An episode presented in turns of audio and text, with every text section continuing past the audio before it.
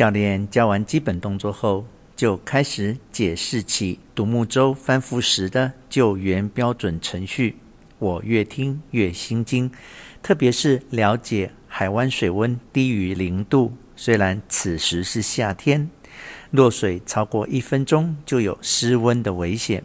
平日缺少运动的同行伙伴是否都会游泳，我也不知。我倒是知道自己确定是不会游泳的，恐怕我是太鲁莽了。未曾知会大家，就替朋友决定了这项活动，置亲友于险境。万一出了什么差错，可该怎么办呢？我才忍不住问教练说：“常有人落水吗？”教练回答说：“十年来仅有两次。”听起来几率甚微，我才稍稍放心。此时，五颜六色的玻璃纤维独木舟已经放在岸边供我们选择。大伙兴高采烈地挑选独木舟放入水中，我们各自滑入狭窄舱口，把舱口遮盖塑胶布系在腰间。平底的独木舟左右摇晃，等到大家七手八脚狼狈坐定，小舟才安定了下来。两位教练也各自乘坐一条独木舟，不过他们的独木舟更细长、更流线型，看起来就是高级货色，和我们的廉价品完全不可以相比。但教练一前一后把我们几艘小舟压住。前方的教练举起手来，示意我们可以出发。我们每人一支长柄、左右开弓的塑胶桨，微微颤颤，左划一桨，右划一桨，独木舟就摇摇晃晃，破浪向前面去。众人的独木舟速度不一，在水上散落开来，气里约有百公尺。教练也不催人，只要我们放松心情，轻松划桨，让自己逐渐找到节奏，和独木舟达成一种和谐的关系。等我们慢慢适应了划船的节奏，大伙的速度也变得相近了。独木舟渐渐凑在一起，一艘接一艘连成一线。我们手上的桨开始也操作自如，身体一左一右，也渐渐体会出一种韵律。我们已经有余力，可以隔着船只聊起天来了。从下水处往前走，我们其实是走在基奈半岛的一处内湾航道。小海湾有个名称叫复活湾。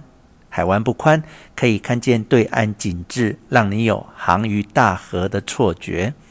内湾有沙洲挡住风浪，水面平静无浪，偶尔会遇见大型旅客游轮或其他船只走过，才感觉有汹涌波浪袭来。走了一小段行程，我们开始觉得心旷神怡，身体底下紧贴着屁股的。就是冰河融化流入海湾的冰水，头顶上则是一片蔚蓝的晴空，见或有海鸟或老鹰在上空盘旋，水中有浮游冰块，都是上游冰河裂解而来。冰块还带着冰河特有的蓝色，有时大块一点的浮冰上会看见有海豹在冰上歇息曝日。海水是一片平静如镜面的绿色，远方也绿树成荫，加上蓝天白云，四处无人中，视野宽阔，令人觉得自己相对变得渺小，好像闯进了巨人不在家的世界。身处在如此美丽的自然景观之中，心里反而觉得有点不真实。这是我第一次游划。爱斯基摩人的独木舟，没想到菜鸟初次下水的地方，竟然不是比较安全的水塘或平静无浪的湖泊，反而是这极北之地的荒坡海湾。阿拉斯加的空气极为清新、干净、清冽，好像每吸一口气都饱含植物的香气和海水的冷冽。我们乘坐在紧贴着水面的独木舟。这是一种与自然紧密结合的交通工具，不要说冰冷的海水伸手可触，你根本就可以用自己的屁股感觉到海水的温度。就连冰河裂解、漂浮而过的冰块，我们也可以用桨轻轻将它推开。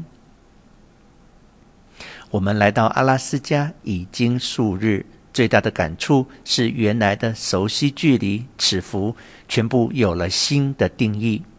我们刚刚才从丹纳里国家公园探访回来，光是丹纳里这个自然公园的惊人面积就有两万四千八百五十八平方公里，超过六百万英亩的土地，几乎就是整个台湾的七成大小。